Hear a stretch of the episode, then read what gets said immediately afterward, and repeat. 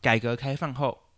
这个农业啊三大改变。对，第一大改变是整个农村结构被带动起来了，第二个叫做就业结构也被改变了，对，第三个叫做小城镇发展。对所以嘞，这就是什么？这就是最基本的中国特色农村现代化道路。但是呢，习近平在文中提到的是，现在的农业却发现了一些难题，怎么说？导致这个中国化农村现代化没有办法继续往前。哦，啊，发生了什么难题呢？你有兴趣吗？有兴趣嘛？对不对？五个难题，第一个好叫做什么？哎，其实读到这边我就觉得，哎，习近平其实是有料的，对有道理，虽然感觉很合理。第一个叫做什么？农农民的收入增加变缓。对，第二个叫做什么？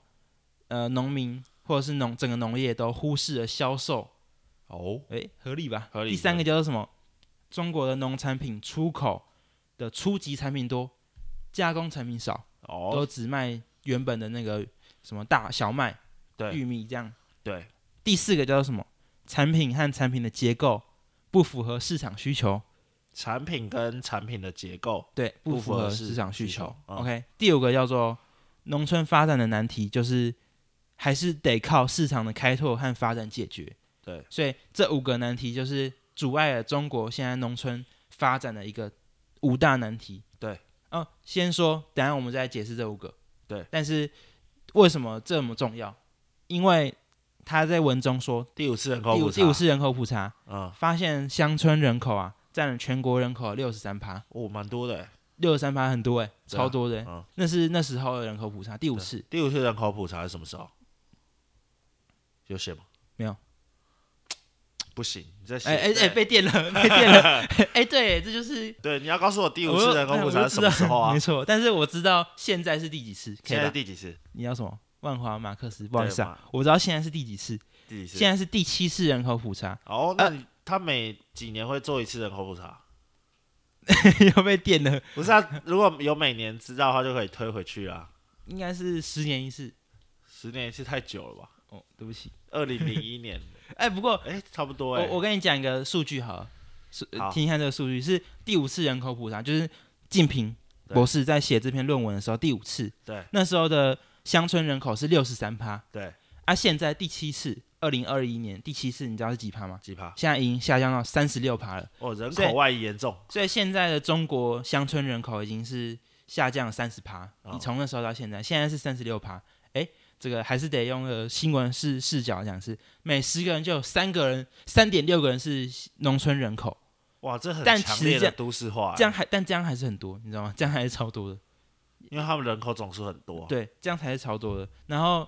台湾台湾的乡村人口占几趴？几趴？猜猜看，二十五趴。太多了啦， 没那么多啦。台湾乡村人口没有那么多多哦，啦，台湾没那么多啊。那刚十五趴。刚刚说中国是三十六趴，对啊每十个人就三点六个，台湾总共占总人口的二点三趴，这么少这么吗？少？乡村啊，他定义的乡村是怎么定义的？对啊，这就是有一点脉络不同。台湾是定义农业人口，哎对，哦，是你有在第一级产业人口啦。第一级产业人口，而且它有就是它需要有一个明确的，就是每周从事十五小时的农业工作，对，才叫农业人口，就是包含农林渔牧业，对总共五十四万人，占人口的二点三趴，就是一百个人里面几个人，两个人。可是啊，那在中国的脉络是怎么用的？中国是乡村人口，好像是你只要住在乡村就可以，你的户口在乡村，你就是乡村人口。对啊，所以那他怎么定义乡村？哎不要这样笑。 对啊，你说他怎么定义乡村是吧？对啊，就是他规定就是乡因村。为你两个标准不一样啊，对，两个标准不一样，对啊，没办法比较，对啊，我觉得是这大家样，不能比较啊，没办法比较啊啊！但是我这样功课做，我觉得不错哎啊，嘿嘿只是嘿差一 点点，可恶。要让他可以比较哎好啊，难有啊可有比较性，对 啊， OK OK，不好然不然你这样提出来的数据只是两个两个数据啊，但是没办有法很还难是做有比用较嘛？如果不懂人，像你如果没有想到这件事，会被误导吧？，啊误导就错啊，不可以误导别人啊哦，好啦，好啊，那我还是解释一下，这个中国的那个乡村人口啊，它主要是根根据你的出生地跟居住地啊，哦，出生地也有看，主要是以出生地，因为很多人是在乡村生活，你是乡村人口，但你去城市工作，对，很已经很多，比如说上海跟安徽，对对对，对啊，就是那个延伸阅读，那叫什么山田太司的那个不存在的三亿人三亿人里面就讲的很清楚，是对而且他是专门在讲安徽的农村人口，他就是只会去上海工作，你去上海工作做什么？端盘子，对或者是扫地，那个他还是农村人口，他这样还算这样农他村还人是口农村人口，他的小孩也都是农村人口，可是可是这样子算法就是又有点不太精确了。对啊，这样就真正在从事农业的人就不知道是多少。对但是就算是中国的二点三趴，应该也是很多人。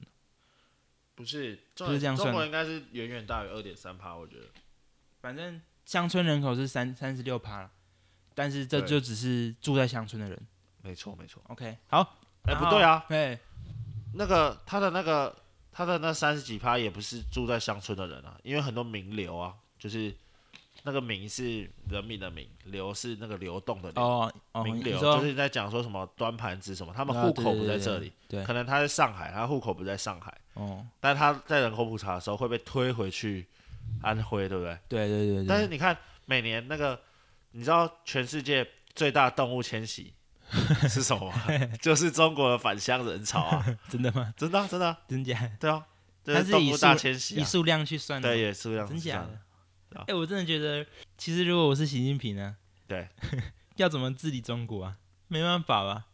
我觉得很难呢、我觉得这你这种讲话的方式是，其实也蛮多学者提出来了，就是中国真的可以这么贸然的进行民主自由吗？对啊，就是他一定得先经过这一段时间吧，因为他就是很新的国家，啊对啦，对啊，啊，他他必须有这种集权的政治，我觉得这是必然的，每个国家应该都有这个时间吧，这个时段吧，甚至美国用这个去形容美国不太好，但是美国也是有蛮荒了一大一大段时间啊，不稳定的一大段时间、啊， 只是他是跟着他是跟着世界局势在走啊，所以就觉得还好，但是中国现在是目前还没有跟着世界局势，但是他还是在走自己的路啊，搞不好他真的有一天。能够走向民主啊，但是目前就只能靠这种方式统治啊。但会不会走向民主，只是民主国家自己哎呦，一味的那种想象？也有可能啊会。不会搞不好有一天真的中国崛起，然后就大家就会，大家觉得哎、诶这种方式好像不错、哦，国富兵强了，大家就走向集权政治，哎、我觉得有可能啊。这就叫做民主崩坏论。延伸阅读嘛，对，延所伸以阅你读现在出出东西叫我回去看嘛。没有，不用不用不哎、用。好好但是好这这叫民主崩坏。我们 OK，常在讲说什么，比如说现在有些社会大问题，比如说呃气候变迁的治理啊，或者在讲说嗯、生物多样性的丧失。哦，这又回到自然科学，对不对？嗯，然后就常常民主国家没办法做决定，因为民主国家的速度太慢了。你看，比如说以台湾来看，比如说我现在此时此刻国家层级发生大问题了，那我要等什么时候人民才可以做决定？是要到二零二四年总统大选，人民才有办法对政府做很强烈的监督。哦，用选票做监督，就是这这就会导致说，呃，就是自由民主国家，它比较像我们的公务员一样，比较慵懒，反正我就快到的时候我再来做事。嗯，但是这相对来说，这一次有点有点，如果没有想到的话，有点反，有点跟自己的逻辑有点相反。你有集权国家，他没有透过这种民主政治的那个管道来，你知道他们其实是更在乎民意的吗？因为他们会知道，如果我现在反民意的话，我会再被另外一个人推翻掉。只是这个问题就是一样啊，做所以决定等等等的先让我讲完。所以会是一种，他会更在乎民意。所以为什么集权国家都会去，比如说监视人民啊，或者什么的，是因为他们很怕民意的反扑。比如说，你像这一次中国的那个白纸革命一样，嗯，突然间说开放就开放的原因就是这样，就是有有有有感受到那种内部张力已经张到快破掉了，所以赶快释放出来。嗯，对。然后，所以讲讲回去就是那种，比如说像是气候变迁啊，或生物多样性这种很急迫的问题。嗯，因为那个集权国家它的核心一把抓，权力一把抓，所以他一说决定就可以做决定了，马上就要做。比如说中国民马上就说我要收碳费碳权，我要做碳交易，马上说做就做。那你像台湾，你看呃前几天十五号的时候已经公告实行了，但细则在哪里？也还没看到、啊，嗯，所以就是这就是有可能，当然希望不要发生，集权国家会是未来的世界的主流，那为什么不要发生？如果这是好的话，可是它对我们个体来说是就像你刚刚说的，比如说啦，对你刚刚说集权国家能能解决这种呃像很急是迫的问题，很急迫的问题，但是一般人不会发现啊，那就不会有民意啊。那这时候反而问题是在决定的这个人有没有问题啊。而如果决定的人是他根本就不想鸟这个，那这件事情永远不会被发现的、啊我觉得个体不是不会发现的、欸是而且你看啊、比如说你是已经是集权国家了，对，你说你有民意，但是也要很多人的时候才会有民意啊。你对啊个体的民意其实你不太会讲出来啊，所以你不会发现这些问题，反而导致你要看这个领导人呢、就是一切都要看他不会啊。你像像我刚刚提出的几个问题，就是那种很世界层级，或者是说再小一点就是国家层级，比如说你看那个白纸革命，就是那个内部张力已经不行了，就是它风控太久了，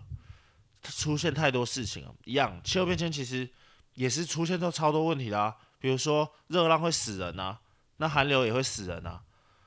那只是我们台湾还很无感，比如说我们房子里面有装冷暖气，我们有冷气，嗯，像是像我有个朋友，对有一个好朋友，嗯嗯，我女朋友，被听到。他去英国，去英国读书，他就吓到了。他那时候是英国的夏天，对热到三十几度，快四十度，但完全没有冷气， ，OK，因为他们不会有这么热的夏天，往常没有那么热的夏天，嗯所以其实就还蛮好推断为什么会热浪会死人的吧，嗯，就很合理啊。你看四十几度的天气，然后你完全没有降温的东西，对吧、那其实这也延伸阅读很多可以延伸阅读、欸，哎，嗯就比如说很多社会学的书就在讲说为什么热浪会死人啊，这有跟社会连接有一些相关，嗯这也对，这也是未来如果有兴趣的话，可以再特别做一集节目。啊好啊，反正还是我读嘛。就是哎、欸这本书叫做《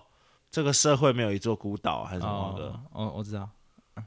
OK，好，没问题，我会找时间读的。对，OK 啊，我这样统整啊，整个世界啊，因为人类是共存的嘛，对共同就像你看土耳其的地震，嗯啊，大家也是因为是人类是共同体，所以大家还是会就是自发性的派人去啊，没物错资，都会到，所以在这种危难时期，其实人类共存性会更加珍贵。反而是这种平和时期，会有这种呃这种共产政权啊、集权政权、民主政权这样互相抗衡，我觉得这样是健康的，对我觉就得是这整个样世界有不同的这种政权在互相抗衡，对，就就是是多元的，对提供多元选的择是这样是反而是健康的。对，若若以大的方向来看呢、就是当然这样是最好，但是底下人民真的就是看谁投胎的好而已啊。如果你投胎到一个比较穷的民主国家，一样嘛，对不对？也是会不好，所以那那个投胎是看个人，但如果是大方向来说，多元的都是好的啦，我自己这样觉得 啊。对，继续继续，我这边要讲一下，对我们我一直在讲那个农村市场化，农村市场化，对不对？对那请问农村市场化到底是什么？它就是刚刚我说的嘛，他花了好大的篇幅在解释农村市场化。对，然后，那我就讲一下农村市场化该有的内容，总好，共六个。好，第一个叫做什么？叫做需要健全的市场体系。对，嗯，它需要，就是它需要，这是它最基本要求啊。嗯还要什么产品市场啊、要素市场，就是比如说他买那些原物料啊，或者是对卖出去都要都要有一定的市场啊。对，你这样解释好吗？可以，好，那第二个叫做什么？它需要光有市场不行，它这个需要完善的市场运作机制。对。你那个要素市场是什么？生产要素市场，生产要素市场农比业如要素市场啊，然后农业、农村消费市场，农哦，村消费那就跟品我市场们我们那时候呃国国中社会在读的那种嗯生产要素市场一样东西，比如说你有人力啊，什么机械啊，什么都对而是从且生产要素而且市场要来。大中小嘛，对，小型批发啊或者是国际市场都要有。好，那这个第二个就是完善的，要有市场以外，还要有完善的运作机制，对，这就是市场经济的灵魂啊，跟机能所在，然好，后才能确保这个体系能够健康。好，下一个，它需要形成了有规范的市场关系，比如说需要定定规则，要求法律跟规章，在市场的运行上。对然后第四个需要有竞争的市场秩序，第四个是需要竞争，也但是也不能盲目跟过度的的竞争啊，就是要有健康的健康的竞竞争在运行。对，好，第五个是形成了有效、有效有度的宏观调控。哎，听不懂，就是这样。宏观有度，对，宏观有度，它细项是，嗯，因为市场经济会有盲目性、自发性跟滞后性、排他性，就是这些消极的因素会让整个经济的发展产生消极的影响。哦，这就是那是我也是我们社我们国中社会有学到的那个看不见的手，对对对对对，需要就是要有政府介入，除了让市场自己运行以对外，你你在就是市场没办法看看到的点，对你政府需要伸出手对，，法规介入，嗯，嗯啊对啊，什么货币政策、对呃关系呃外交政策，这些都是需要做到的。对对好，对，第六点是需要有创新跟发展的机能。对对，就是你需要不断的创新，然后不能用一一成不变的标准去衡量历史的农村市场跟程度。对这就是六点。那个季平教授提出了六点市场化必须要有的内容。不是系不是静平教授，是啊静平博士季，平博士， 季平博士，嘿嘿，他说所谓的农村市场化就是这六点，其实我觉得非常有道理，对吧？合理，因因为应该就是教科书上写的，，我不知道啊应该就是吧。反正你就是这样才会有一个健康的那个农村市场化了。对， OK 哦，好，到这边你有要问的吗？还是你觉得我讲的很棒？没有，我觉得还蛮好理解的，我觉得这边有一个比较 tricky 的点是，他说农村市场化跟农业市场化对是不同的，他还特别花两页来讲。他说哦农村市场化是我们刚刚讲的嘛，跟农业市场化其实不同的，因为农业市场化其实是西方的用用法，对那西方的用法你会说只是用法不同吗？但其实整个历史的脉络也不同。哦，这我倒合理，这我听过蛮多学者讲过这对，种话，因为我们所谓中国的社会主义是什么？你要说什么，有很多，等一下哦、比如说，就是以传统马克思的主义的话来对看的话是，他是希望用工业，因为嗯，在呃，就是等于说共产主义整个发展脉络呢是就是工业当时候的那个资本主义去压榨到底下的工业劳工嘛。嗯这个马克思的主义，马列主义这样讲，马列主义嗯，从俄罗斯或者说从那时候的苏联传进中国的时候，其实中国那时候还没有工业啊，没有很明显的工业啊。对，所以后来的，你看原本的领导者什么鲁迅啊什么的，嗯，后来是到毛泽东真的实际接管的时候，就是提出其实台呃中国的底层是底层，对底层，哦底层那、底层现在用法有点不太一样，底层是变成是说是用农业，所以才有哦后来新的政策，什么农业包围城市啊，对农村包围城市这种说法。本来的本来的呃马克思主义其实是从城市出发的，他们是比较像哦是都市主义的东西的。对，哎、等一下暂停，你去拿个饮料。我去拿。对为什么是我去拿？哎穿裤子。啊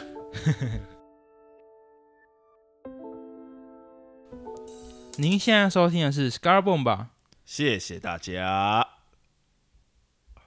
听到这边的各位啊，只能遗憾的跟各位说，这是农场标题 啊，一集是没办法讲完讲完静平博士的的伟大著作。对，所以我们决定这一集先录到这边，对吧？哦先把它录完，好，呃，奈录完奈良录录完，。 烂死了，好我也忍这梗。那刚刚讲到哪里？我们所谓习近平所认知的社会主义，就是融合了三大思想嘛，列宁主义嘛，嗯，然后毛泽东思想跟邓小平思想嘛，对，所以就是已经是列宁主义，他只是写列宁主义，就是马克思列宁主义、哦，就是马列主义，马列主义，诶，所以、哦所以要要两个都一起讲，对对，是不同人。所以他们两个思想也不同，呃，应该不能这样讲，应该说这样讲，这个整个脉络是长这样，就是马克思其实是德国人，嗯，对，然后他提出的思想其实是想要当改变当时候的德国，或者改变当时候的所谓的这边西欧的工业的现况。嗯，那西欧这群人其实没有没有人想鸟他，就是这个思想其实蛮就异端啊呐、对蛮呃算蛮异端的。那后来被实践者，嗯，就是实践者呢，就是列宁。哦，列宁就是知道列宁是谁对不对？嗯，列宁就是苏联的国父，对对，可以这么讲，列宁就是苏联的国父。然后它就是采用马克思主义。当然，就是因为看国情的不同，会有一嗯，定的修改。是然后这马列主义当然就是跟现在中国的发展有点像啊。那它的下面很多接班人就有很多自己其什么很特别的思想，啊比如说最有名的就是斯大林，有听过这个吗？嗯，对，斯大林的思想就有点像这样。哦，然后后面就是一连串这样。所以马克，现在我们看到马克思主义都不是很纯的马克思主义，嗯，都是比较像这种马列，因为马克思就只有空想，那实际执行者就是列宁。哦，呃，所以我们通常在讲的时候都会说马列主义，好难哦，不太好理解。马克思提出来的的共产主义其实是。应该像比较偏现在的中国的这种中国式，他所谓提提出来什么中国式社呃中国特色的社会主义，嗯就是你要先让大家都有一定水平，嗯，就是大家先有钱起来，然后再来谈均富，不是一开始就谈均贫这样。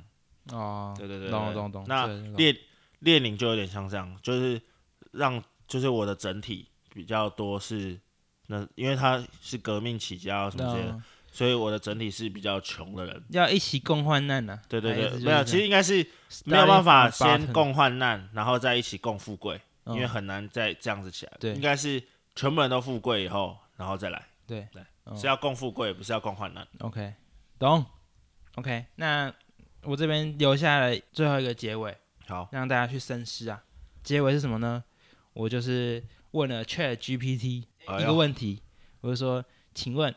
如果你可以访问到习近平，对，你会问他什么问题？对三个。那他就问了三个 问题，他他他问什么这样，他第一个是说，您打算如何解决中国日益增长的人权和言论自由问题？哎呦，第一个是这个，哎，问的不错吧？为什么说啊？那第二个是您对中国传统文化及其在现代社会中的作用有何看法？哦，哎，这个是文化文化方面哦。对，第这三就是个在检讨中国从文革以来的对没错没错传统文化。再来是第三个，中国正采取哪些措施对人口老龄化带来的经济和社会挑战？哎，这个就是大方向啦，对，每对个国家都，会对对对遇到。哎，你觉得怎么样？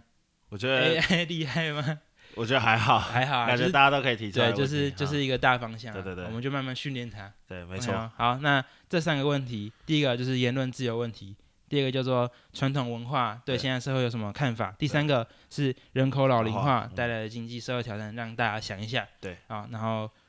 下次有机会我们再问，继续往下看。对，对，OK，好，那就先这样，拜拜。拜拜。